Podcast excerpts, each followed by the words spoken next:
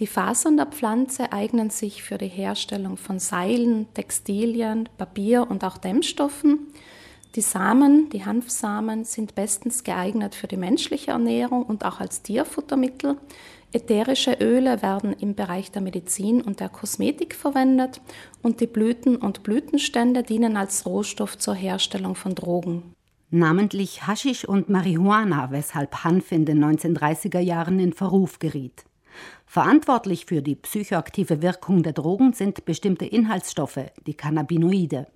Der bekannteste Vertreter ist das Tetrahydrocannabinol, kurz THC. Wegen des THC-Gehalts und auf Betreiben der Baumwoll- und Pharmaindustrie wurde im 20. Jahrhundert in vielen Ländern der Anbau von Hanf verboten.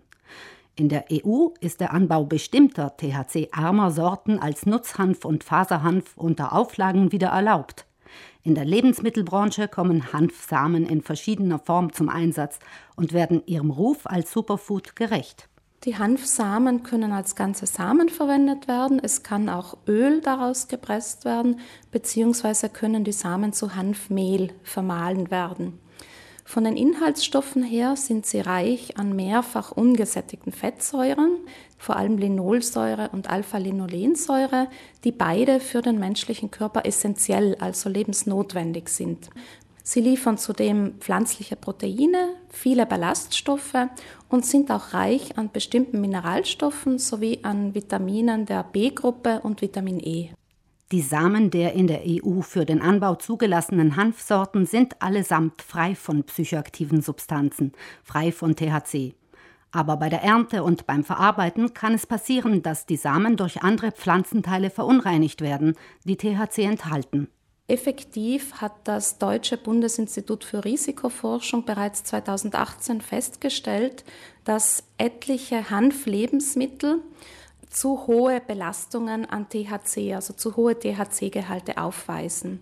Und dies waren zum Teil so hoch, dass wirklich auch Beeinträchtigungen bei den Menschen auftreten konnten, unter anderem eine verminderte Reaktionsfähigkeit. Weshalb Verbraucherschützer nicht alle Hanfprodukte uneingeschränkt empfehlen können.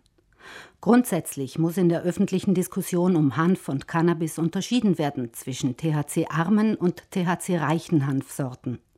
Was die gesetzliche Lage angeht, dürfen in Italien und im Rest der EU nur bestimmte THC-arme Hanfsorten angebaut werden. Diese sind in einer eigenen Liste der EU verzeichnet, also da gibt es ein Sortenverzeichnis. Es dürfen in Italien jedoch nur die Fasern verwendet werden und die Samen. Andere Pflanzenteile dürfen nicht für Ernährungszwecke verwendet werden. Neu ist, dass seit 1. Jänner 2023 EU-weit einheitliche Höchstwerte für den THC-Gehalt in Hanflebensmitteln gelten, beispielsweise 7,5 Milligramm pro Kilogramm für Hanföl. Öl, Mehl und ganze Hanfsamen kommen auch in Fertigprodukte wie Müsli, Fruchtriegel, Getreidedrinks oder Brotaufstriche, die ganz normal im Lebensmittelhandel erhältlich sind. Eine andere Sache sind Lebensmittel und Nahrungsergänzungsmittel, die mit Cannabidiol, kurz CBD, angereichert sind. CBD-Produkte dürften bislang gar nicht als Lebensmittel verkauft werden, da CBD in der EU bislang nicht als neuartiges Lebensmittel zugelassen ist. Erhältlich sind sie aber trotzdem über Online-Shops und andere Vermarktungskanäle.